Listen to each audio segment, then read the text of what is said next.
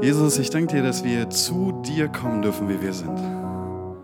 Ich danke dir auch, dass wir nicht bleiben müssen, wie wir sind. Ich danke dir, dass du mit deiner Herrlichkeit kommst und mit deiner Liebe kommst und dass du uns veränderst, dass du unser Herz veränderst. Ich danke dir, dass du uns neu machst, dass du unser Leben neu machst. Und Herr, das ist das, wofür ich dich bitten möchte, für diesen Gottesdienst. Ich bitte dich, dass du mit deinem Heiligen Geist kommst und ich bitte dich, dass du uns neu machst. Ich bitte dich, dass du uns neue Perspektiven zeigst, dass du uns erfrischst und neue Hoffnung schenkst. Ich bitte dich, dass du uns ein neues Herz schenkst, neue Gedanken schenkst, sodass wir rausgehen können und ein Segen sein können. Das, wozu du uns berufen hast. In Jesu Namen. Amen. Amen. Ja, hey, vielen, vielen Dank, ihr Lieben. Ähm, herzlich willkommen. Schön dass, ihr, schön, dass ihr da seid hier. Ähm, wir sind nicht so viele in diesen Zeiten, das ist so ein bisschen normal geworden. Aber schön, dass ihr zu Hause seid, dass ihr eingeschaltet habt. Die Predigt heute, der Titel der Predigt ist Zurück zur Menschlichkeit. Zurück zur Menschlichkeit. Ich möchte mit euch zurück. Nicht zurück ins letzte Jahr oder in die Zeiten vor diesem Unglück, das uns alle in Geiselhaft genommen hat. Auch nicht einfach zurück in etwas Altes, das uns in den letzten Jahren verwehrt geblieben ist, wonach wir uns vielleicht sehnen. Ich möchte mit euch zurück zu etwas, das viel bedeutsamer ist als das. Ich möchte mit euch gemeinsam zurück zur Menschlichkeit, zu einem Füreinander statt einem Gegeneinander zu einem Miteinander statt jeder für sich. Zu einer Kirche, einer Gesellschaft und einer Welt, in der jeder willig und bestrebt ist, die Dinge auch mal durch die Augen des anderen zu sehen. Mal ein paar Schritte in den Schuhen des anderen zu laufen. Ich wünsche mir eine Gesellschaft, in der wir frei sind, frei sind zu sein und in der wir frei sind, einander zu begegnen, in der wir das wieder können, aber können wir es? Einander begegnen, meine ich. Konnten wir es je? Und wenn ja, wie gut konnten wir es? Ich wünsche mir, dass wir uns nicht mit dem Ärger, dem Zynismus, der Bitterkeit oder der Resignation beschäftigen und dem hingeben, sondern dass wir wieder neu nach dem fragen lernen, was menschlich ist und was es bedeutet, Mensch zu sein. Dass wir neu anfangen, nach dem zu fragen, was Gott und den Menschen dient. Ich wünsche mir, dass Gott uns eine neue Vision für unser Leben, unsere Kirche und unsere Gesellschaft aufs Herz legt. Und dass wir anfangen, uns gemeinsam, gerade als Kirche, gerade als Christen, danach auszustrecken. Ich wünsche uns, die wir heute diese Botschaft hören, dass Gott uns den Mut gibt, danach zu fragen und die Kraft darauf zuzugehen aufeinander zuzugehen. Ich bitte Gott, dass er uns einmal mehr mit seiner Gnade berührt und unser Land heilt. Damit wir mit Zuversicht und mit Freude auf das blicken können, was wir alle morgen nennen.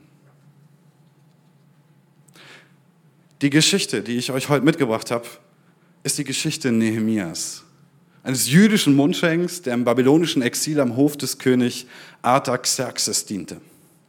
Als Mundschenk war einer der Vertrautesten des Königs, der bei jeder Mahlzeit die Ehre hatte, sie zuerst zu probieren und im Falle eines Giftanschlages auf den König der Erste zu sein, der das Zeitliche segnet. Mundschenke waren prinzipiell in der Nähe des Königs, bekamen sehr viel von dem mit, was gesprochen wurde. Also auch vertrauliche Verhandlungen und solche Sachen.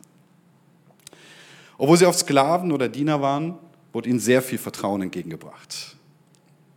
Nehemia war eben genau ein solcher Mundschenk und einer der wichtigsten Diener des Königs Artaxerxes. Und er war über das hinaus mit einigen Vollmachten ausgestattet. Das war jetzt also war kein unbedeutender Mensch. Er war, er war jemand, der tatsächlich auch viel zu sagen hatte und der das Vertrauen des Königs genoss. Nehemia selbst stammte aus einer vornehmen, angesehenen jüdischen Familie, die ursprünglich aus dem Stamm Juda in Israel kam. Aber diese Familie wurde 586 vor Christus, nachdem Nebukadnezar Israel und die Juden und Juda vernichtend geschlagen hatte, in das babylonische Exil deportiert. Nehemia ist also das Kind von Kriegsgefangenen, denen es nicht erlaubt war, nach Israel zurückzukehren. Aber dass ihr ein bisschen versteht, wer ist dieser Nehemia? Allgemein war die Zeit der Wegführung und des Exils für Israel ein großes Unglück. Viele starben, Familien wurden auseinandergerissen, Jerusalem wurde dem Erdboden gleichgemacht, ihr Tempel wurde entweiht und ihnen war es nicht erlaubt, wie gesagt, heimzukehren. Sie sollten Babylon dienen. Es ist die Zeit, in der unter den Kriegsgefangenen die Synagogen entstanden sind. Die Synagogen gab es vorher nicht, aber im babylonischen Exil entstanden sie, weil es nicht mehr möglich war, im Tempel anzubeten und den Gottesdienst zu feiern. Für ganz Israel war der verlorene Krieg und die Wegführung nach Babylon traumatisch. Ein traumatisches Erlebnis, das sich tief in ihre Seelen eingrub. Jede Familie hatte damals ihre eigene tragische Geschichte zu erzählen, auch Nehemias Familie. Umso beeindruckender ist, dass Nehemia als Flüchtlingskind beim König in so hoher Stellung steht. Es ist diese Stellung, und Beziehung zum König, durch die später die Gnade Gottes das Blatt für ganz Israel wenden wird. Welch passender Name, welch passenden Namen er doch hat. Nehemia. Wisst ihr, was das bedeutet? Nehemia bedeutet, Gott tröstet. Gott tröstet. Ich möchte euch den Anfang des Buchs von Nehemia lesen, weil ich finde, dass es aufzeigt, was für ein beeindruckender, was für ein herzlicher Mensch er war. Ist das gut? Seid ihr mit mir? Nehemiah, Kapitel 1, die Verse 1 bis 11. Dies ist die Geschichte Nehemias, des Sohnes Hachalias. Es geschah im Monat Kislev des 20. Jahres, als ich in der Festung Susa war. Da kam Hanani, einer meiner Brüder, mit einigen Männern aus Juda, also Israel. Und ich fragte sie, wie es den Juden ginge, den Entronnenen, die von der Gefangenschaft übrig geblieben waren und wie es Jerusalem ginge. Und sie sprachen zu mir, die übrig geblieben sind von der Gefangenschaft, sind dort in der Provinz in großem Unglück und Schmach. Die Mauern Jerusalems sind zerbrochen, seine Tore mit Feuer verbrannt. Als ich aber diese Worte hörte, setzte ich mich nieder und weinte, trug Leid tagelang, fastete, betete vor dem Gott des Himmels und sprach, ach Herr, Gott des Himmels, du großer und schrecklicher Gott, der erhält den Bund und die Treue denen, die ihn lieben und seine Gebote halten. Lass doch deine Ohren aufmerken, deine Augen offen sein, dass du das Gebet deines Knechtes hörst, dass ich jetzt vor dir bete, Tag und Nacht für die Israeliten, deine Knechte, und bekenne die Sünden der Israeliten, die wir an dir getan haben. Und ich und meines Vaters Haus haben auch gesündigt. Wir haben übel an dir getan, dass wir nicht gehalten haben die Gebote, Befehle und Rechte, die du geboten hast deinem Knecht Mose. Gedenk aber doch des Wortes, das du deinem Knecht Mose gebotest und sprachst, wenn ihr mir die Treue brecht, so will ich euch unter die Völker zerstreuen. Wenn ihr euch aber bekehrt zu mir, haltet meine Gebote und tut sie, so will ich, auch wenn ihr versprengt wäret bis an des Himmels Ende, euch doch von da sammeln und will euch bringen an den Ort, den ich erwählt habe, dass mein Name da selbst wohne. Sie sind ja doch deine Knechte und dein Volk, das du erlöst hast durch deine große Kraft, deine mächtige Hand. Ach Herr, lass deine Ohren aufmerken auf das Gebet deines Knechtes und auf das Gebet deiner Knechte, die von Herzen deinen Namen fürchten. Und lass es deinem Knecht heute gelingen. Gib ihm Gnade vor diesem Mann, denn ich war des Königs Mundschenk. Hanani, Nehemias Bruder, kommt und er fragt ihn, wie geht's denen, die nicht gefangen geführt worden sind? Wie geht's denen, die zurückgeblieben sind in Israel, in Juda, in Jerusalem? Wie geht es Jerusalem? Und Hanani sagt, es liegt alles in Schutt und Asche. Den Leuten geht es schlecht, die haben nichts. Sie werden unterdrückt von den Führern, die dort übrig geblieben sind. Jerusalems Mauern waren zerbrochen, die Tore runtergebrannt. Der Gottesdienst ausgesetzt.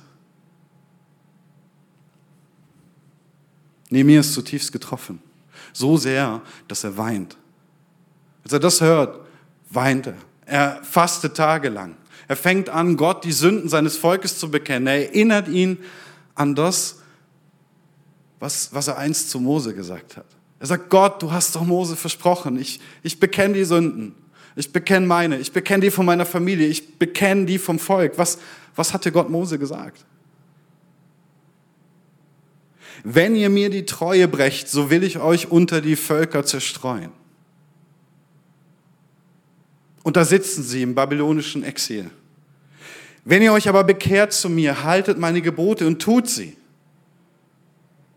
So will ich auch, wenn ihr versprengt wäret, bis an das Himmelsende, euch doch von da sammeln. Will euch bringen an den Ort, den ich erwählt habe, dass mein Name da selbst wohne. Und das ist Israel, das ist Jerusalem. Nehemiah ist fest entschlossen, seinem Volk zu helfen. Er will den König darum bitten, Jerusalem wieder aufbauen zu dürfen. Und deswegen betet er hier und sagt, Herr, da ist dieser Mann, mit dem ich rede. Du kennst diesen Mann. Es ist der mächtigste Mann dieser Zeit.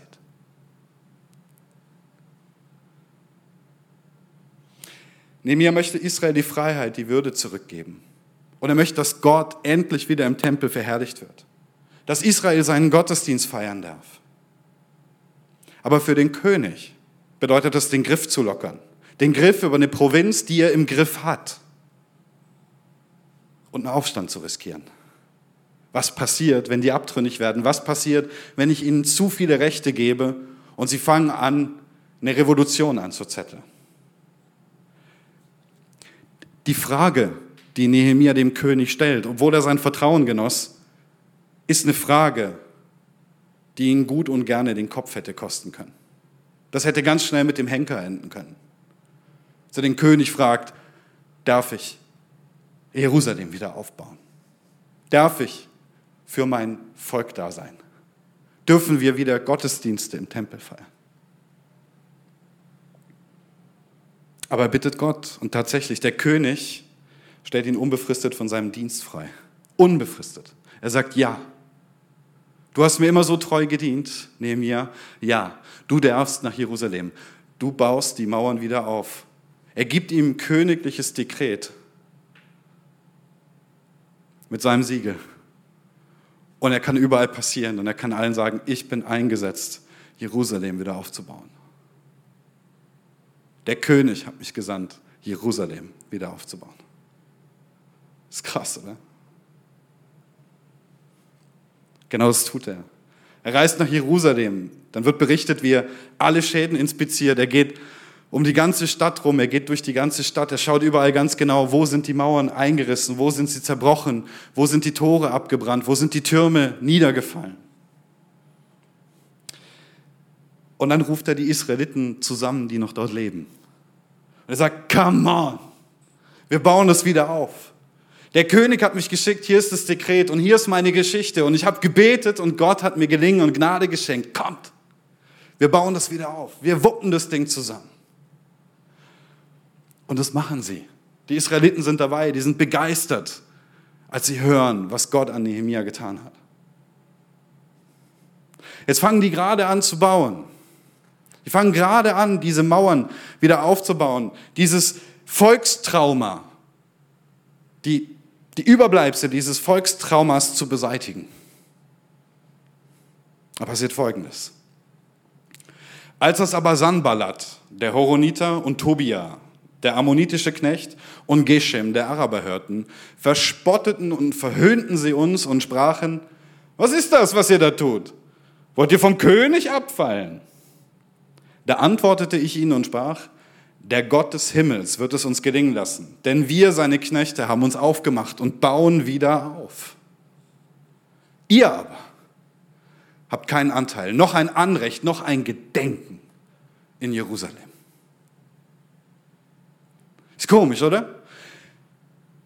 Da schenkt Gott so ein Gelingen, da wird Nehemiah berufen, da finden sich Menschen, die sagen, come on, wir, wir bauen die Trümmer wieder auf, wir machen, wir machen alles neu. Und schon finden sich Leute, die in die Opposition gehen. Schon finden sich Leute, die da dagegen sind. Finden sich Leute, die sie verhöhnen, die sie verspotten. Wahrscheinlich genau die Leute, die in dieser Krise, in dieser Krise, in der Israel war, dort das Zepter an sich gerissen haben und viel Geld damit verdient haben. dass alles war, wie es war. Und die wollten auch sicherstellen, dass alles bleibt, wie es ist. Nehemia und die Israeliten, die so motiviert waren, waren am Weg. Sie verspotten sie. Diese Herzallerliebsten. Was sie ihnen sagen ist, ihr schafft es niemals. Ihr schafft es niemals. Wir hören dann einen Bericht, wie jede Familie in Jerusalem an dem Abschnitt der Mauer und der Tore baut, an dem sie wohnt. Also, da ist das Haus vor der Stadtmauer und da wohnt eine Familie und diese Familie baut genau diesen Abschnitt.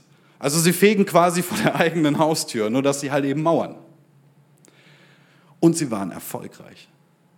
Stück für Stück für Stück ging es voran. Aber jetzt hört mal, was die Herzallerliebsten wieder dazu zu sagen haben. Als aber Sanballat hörte, dass wir die Mauer bauten, wurde er zornig, sehr entrüstet und spottete über die Juden und sprach vor seinen Brüdern und dem Herrn in Samaria, was machen diese ohnmächtigen Juden da? Soll man sie gewähren lassen? Werden sie opfern? Werden sie es in, den, in diesen Tagen schon vollenden? Werden sie die Steine, die doch verbrannt sind, aus dem Aschehaufen lebendig machen? Aber Tobia, der Amoriter, stand neben ihm und sprach, lass sie nur bauen. Wenn ein Fuchs auf ihre steinerne Mauer springt, reißt er sie ein. Die verhöhnen und verspotten, wo sie können. Sie treten auf, sie wollen sie entmutigen, sie wollen sie demotivieren. Sie schätzen ihre Arbeit gering, ihre Anstrengung gering. Als sie dann aber auch noch mitbekommen, dass die Israeliten unbeirrt einfach weiterbauen und dass dieses Projekt Wiederaufbau gelingen könnte, schmieden sie einen Plan. Sie wollen Nehemia und die Israeliten hinterlistig umbringen. Sie wollen sich einschleichen und sie wollen sie einen nach dem anderen umlegen. Nehemia kriegt das mit. Das ist das Gute. Gott hat auch hier wieder Bewahrung geschenkt. Nehemia kriegt es mit. Und was Nehemia macht, ist, er sagt, hey, pass auf, ähm, wir machen das jetzt anders. Die Hälfte baut und die andere Hälfte steht als Wache da, schwer bewaffnet, während, während die anderen bauen. Wir bauen vielleicht länger, aber wir bauen das Ding zu Ende. Ja? Und dann wird es folgendermaßen berichtet. Ihr müsst euch, das Wahnsinn. Nehemia 14 bis 12. Und es geschah hinfort, dass die Hälfte meiner Leute am Bau arbeitete, die andere Hälfte aber hielt Spieße, Schilde, Bogen und Panzer bereit, und die Obersten standen hinter dem ganzen Haus Juda, das an der Mauer baute. Und die da Lasten trugen, arbeiteten so. Mit der einen Hand taten sie die Arbeit, mit der anderen hielten sie die Waffe. Und ein jeder, der baute, hatte sein Schwert und die Lenden, um die Lenden gegürtet und baute so. Ihr müsst euch das mal vorstellen. In der einen Hand die Kelle, ja, und, und, und die Steine, die sie da zusammen hochragen, in, in der anderen Hand das Schwert. Drumrum wachen und die Obersten, die gucken und einen, der auch noch irgendwie in die Posaune stößt, der auf dem Turm steht, wenn er irgendwo was sieht. So bauen sie diese Ruinen wieder auf.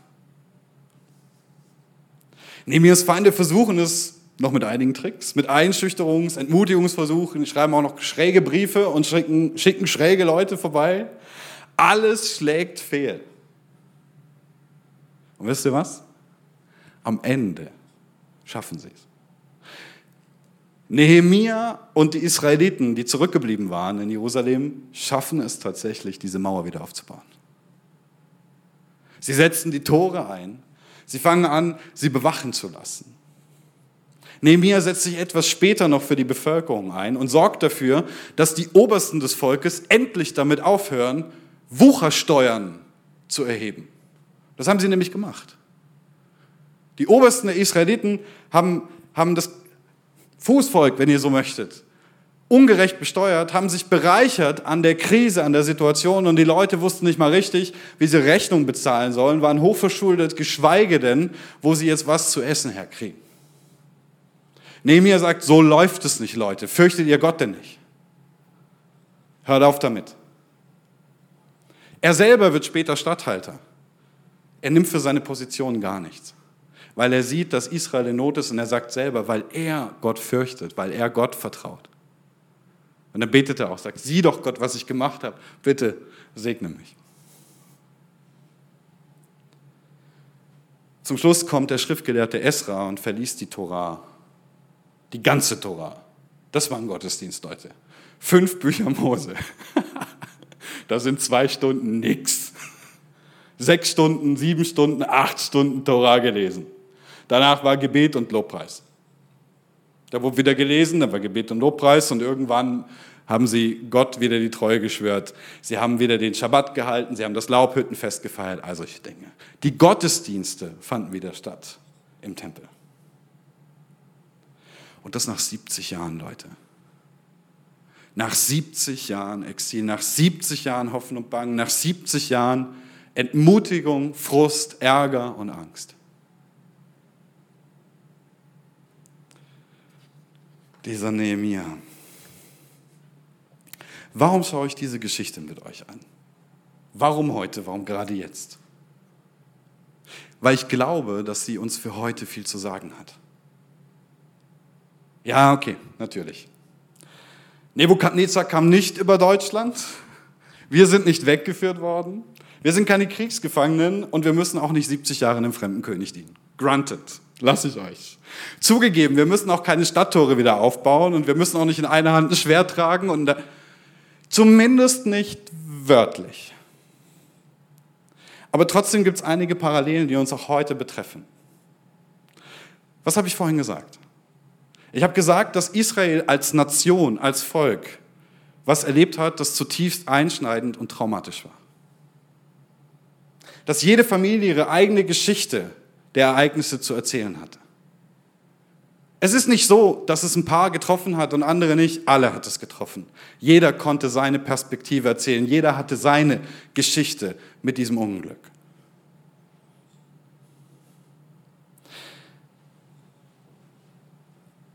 Und noch eine Parallele ist, dass diese Menschen, wenn auch in einem größeren Maß, auf einmal vieler Dinge beraubt worden sind, die ihnen wichtig waren, die sie ausmachten. Sie verloren geliebte Menschen. Sie wurden entzweit. Sie verloren ihre kulturelle Identität, ihre Existenzgrundlage und manche ihren Glauben. Alles war mit einem Mal anders. Und es war alles andere als leicht. In den letzten zwei Jahren war auch mit einem Mal alles anders. Und es war alles andere als leicht.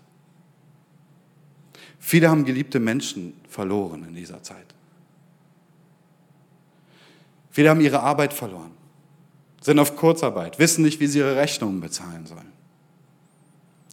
Viele haben langjährige Freunde verloren, weil man sich von dieser ganzen Situation, diesem Unglück hat aufzehren lassen, vergessen hat, was man am anderen immer geschätzt hat. Es gab nur noch dieses eine Thema. Viele haben Streit und Spaltung in der Familie erlebt.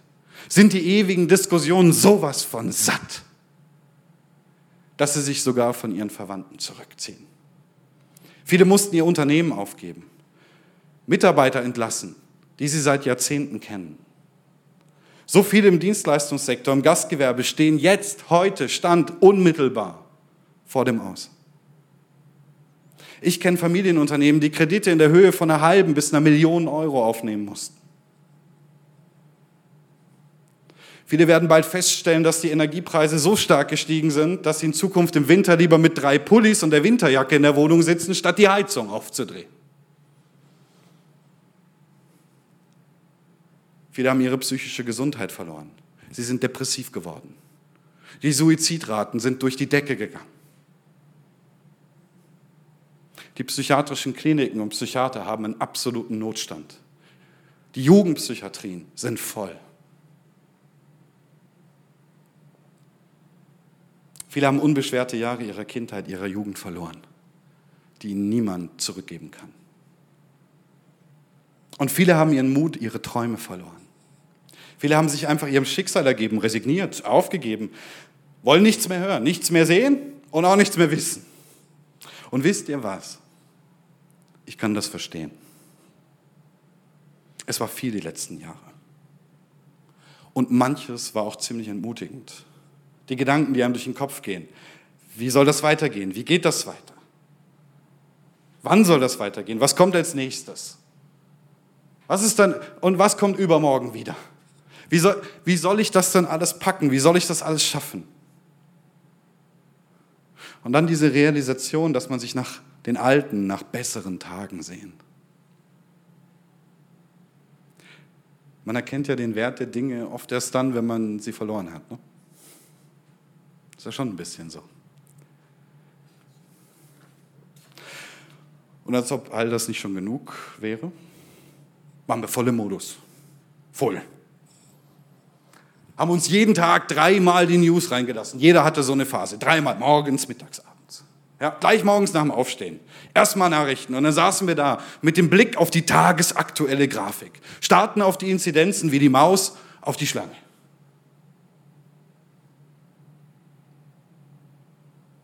Und dann haben wir uns jede noch so unsinnige Meinung angehört. Jeden noch so großen Blödsinn, den irgendjemand erzählt hat, in der Hoffnung, dass es uns weiterhilft, dass wir alles gut einschätzen können und dass wir ja nichts verpassen, up to date sind. Die meisten waren danach keinen Meter schlauer. Ganz oft nicht. Verwirrter waren sie. Nicht schlauer, verwirrter. Weil XY hat das gesagt und ABC hat das gesagt und er hat das gesagt und die hat das gesagt und du wusstest gar nicht mehr, was du jetzt glauben sollst. Das hat viele von uns einfach dazu gebracht, sich diesen ganzen Mist nicht mehr anzusehen, stimmt's? Und wisst ihr was? Ich kann es verstehen. Auch das kann ich verstehen. Er hat selber eine Phase. Er konnte keine Medien mehr sehen. Ich konnte das nicht konsumieren. Hat mich wahnsinnig gemacht. Ich hatte natürlich auch eine Phase, wo ich das dreimal am Tag. Ich, ne. Aber es gab eine Phase, da konnte ich das nicht mehr. Ich wollte mich nicht mehr ärgern müssen. Ich wollte nicht, dass das jeden meiner Tage bestimmt. Es tut es ja sowieso. Ich muss ihm doch nicht mehr Raum geben als nötig. Stattdessen habe ich mich entschieden, wieder mehr zu beten, zu lesen, an meine Freunde zu denken, Zeit mit meiner Familie und den Menschen zu verbringen, die ich liebe. Und einfach mal die Füße hochzulegen und zu chillen. Und das bringt mich zum Kern des Ganzen. Worauf schauen wir eigentlich in unserem Leben? Womit füllen wir unsere Zeit? Was darf in mein Herz und was darf in meinen Verstand? Und wie viel davon? Erinnert euch an Nehemiah und die Israeliten? Die werden von den drei Herzallerliebsten verspottet, verhöhnt, angefeindet. Wisst ihr noch, was sie gesagt haben? Ihr schafft es nie. Wisst ihr was noch? Ich lese es euch nochmal. Als aber Sanballat hörte, dass wir die Mauer bauten, wurde er zornig, sehr entrüstet, spottete über die Juden und sprach vor seinen Brüdern und dem Heer in Samaria. Was machen diese ohnmächtigen Juden da? Soll man sie gewähren lassen? Werden sie opfern? Werden sie es in diesen Tagen schon vollenden? Werden sie die Steine, die doch verbrannt sind, aus dem Aschehaufen lebendig machen? Aber Tobia, der Ammoniter, stand neben ihm und sprach, lass sie nur bauen. Wenn ein Fuchs auf ihre steinerne Mauer springt, dann reißt er sie ein. Das, was sie gesagt haben, war im Grunde genommen, das schafft ihr nie. Ihr seid ohnmächtig, ihr seid am Ende, es ist vorbei, der Drops ist gelutscht, lasst es bleiben. Das wird nichts. Gebt auf. Ich habe gerade eben darüber gesprochen, wie manche Dinge schwer auf der Gesellschaft gelastet sind, vielleicht auch auf uns persönlich. Verlust von einem geliebten Menschen, Arbeit, Unternehmen verloren, in der Insolvenz, der Verlust von Freunden, Streit, Spaltung in der Familie, finanzielle Nöte, psychische Schwierigkeiten, Sorgen um die Entwicklung unserer Kinder. Aber auch der Verlust von Träumen, von so manchem Lebenstraum, von Vision, mit der man vorangeht.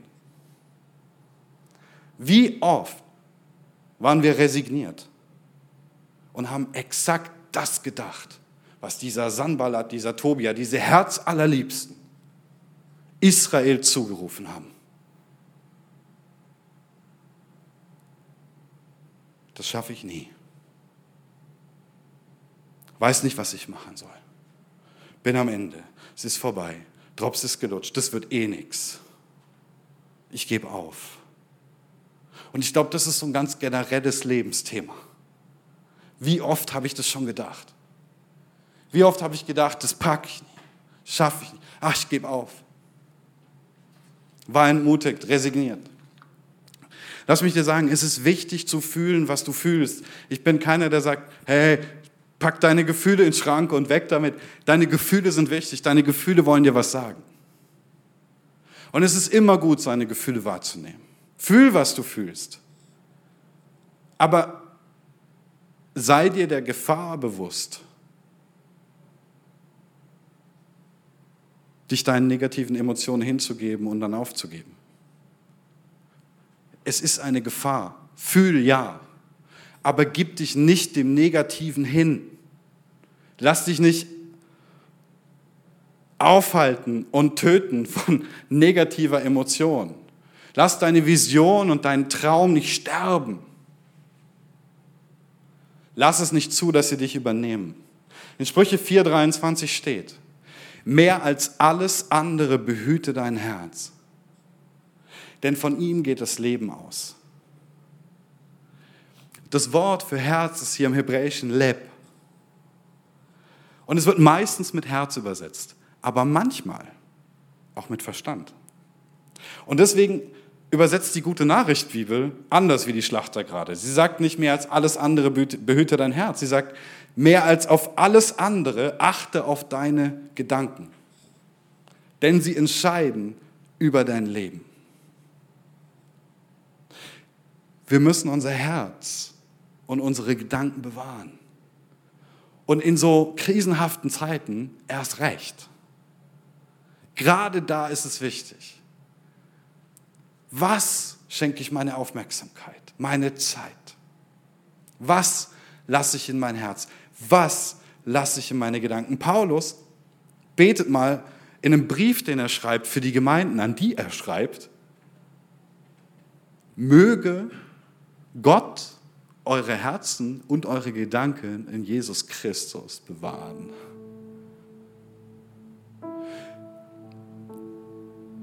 Möge Gott eure Gedanken auf Jesus ausrichten.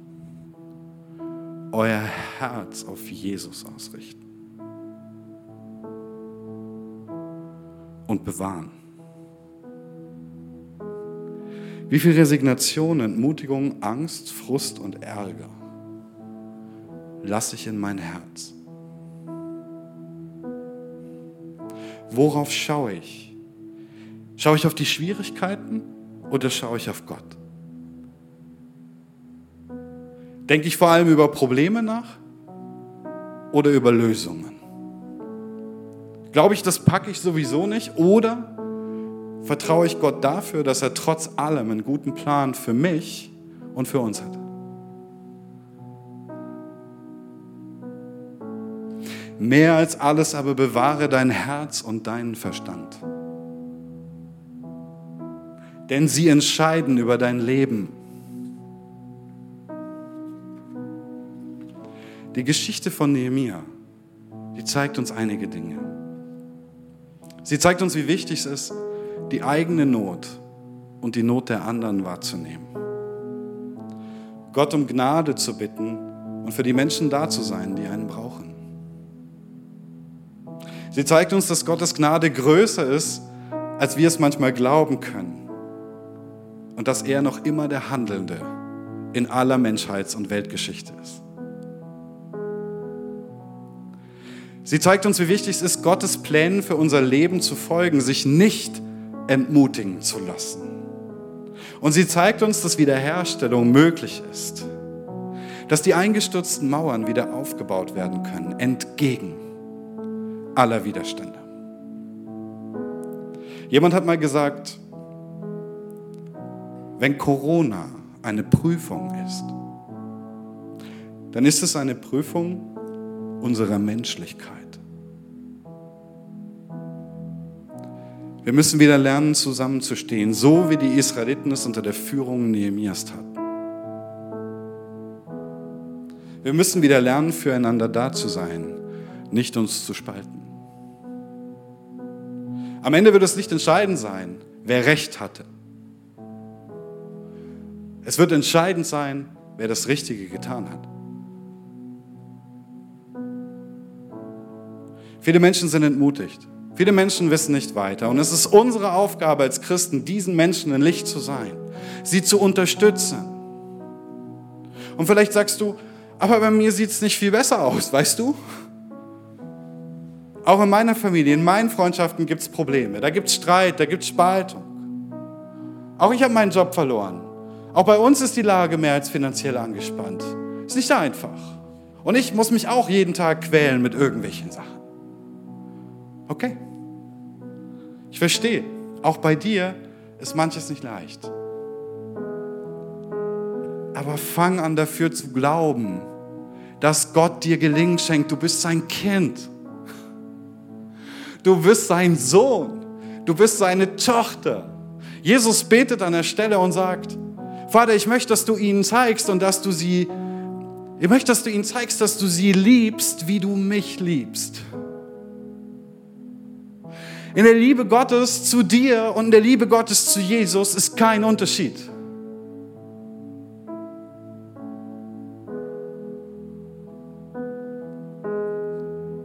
Fang an dafür zu glauben, dass Gott dir Gelingen schenken möchte. Egal in welcher Zeit. Es sei gut, es sei schlecht.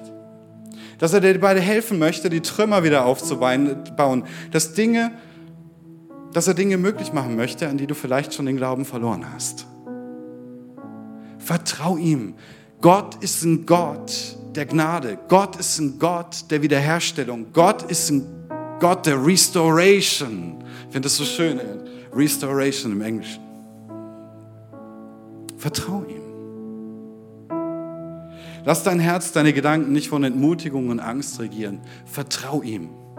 Auch bei deinen ganz persönlichen, alltäglichen Challenges, die du so hast. Mehr als alles aber bewahre dein Herz, denn aus ihm entspringt die Quelle des Lebens. Lass uns den König der Könige bitten, dass er unsere Herzen neu mit Hoffnung füllt, dass er uns die Kraft gibt, die Ruinen wieder aufzubauen. Lass uns als Christen und als Gesellschaft gemeinsam das wieder aufbauen, was in Trümmern liegt. Lass uns Versöhnung in unsere Familien bringen. Lass uns alte Freundschaften wieder aufleben, aufbauen und aufblühen. Lass uns den Unternehmern vor Ort eine Stütze sein. Und lass uns ganz praktisch überall da eine Ermutigung und Hilfe sein, wo sie benötigt wird. Gott wird dich dazu befähigen. Aber es soll nicht nur darum gehen, zurück zum Alten zu finden. Das ist das, was viele denken. Viele denken, ja, ja, wenn das so wäre, wie es war. Es geht nicht darum, zurück zum Alten zu finden. Es geht darum, zu etwas Neuem zu finden. Zu etwas Neuem, das besser ist, als das Alte war. Amen. Denn bei Gott führt der Weg immer mehr in seine Herrlichkeit, in sein Licht, in seine Gnade, in seine Liebe, in seinen Segen. Es bleibt nicht einfach statisch irgendwo, wo es mal war. Es wird mehr. Es soll nicht darum gehen, zurück zum Alten zu finden, es soll darum gehen, es besser zu machen. Lasst es uns besser machen, als es vorher war. Mit mehr Füreinander, mehr Miteinander, mehr Menschlichkeit und mehr Herz. Lass uns diese Prüfung der Menschlichkeit gemeinsam bestehen und wieder ganz Gott und den Menschen dienen. Amen. Vater, ich bitte dich für all die Familien, für all die Freundschaften, wo Zerrüttung reingekommen ist, wo Sachen schräg laufen. Ich bitte dich, dass du Versöhnung schenkst. Ich bitte dich, dass du ihnen zeigst, dass es nicht darum geht, wer jetzt wann wie Recht hat, sondern dass es darum geht, wer das Richtige tut.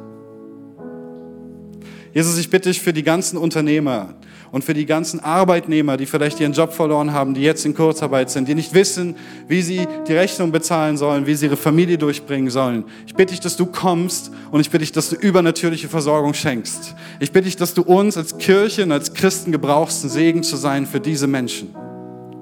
Ich bitte dich für all diejenigen, die mit psychischen Problemen kämpfen, Herr, dass du neue Hoffnung schenkst, dass du Klarheit schenkst, dass du Vision schenkst von dir, eine Perspektive schenkst, die ihnen wieder Mut macht, die sie, die sie erwartungsvoll und mit Freude nach vorne blicken lässt.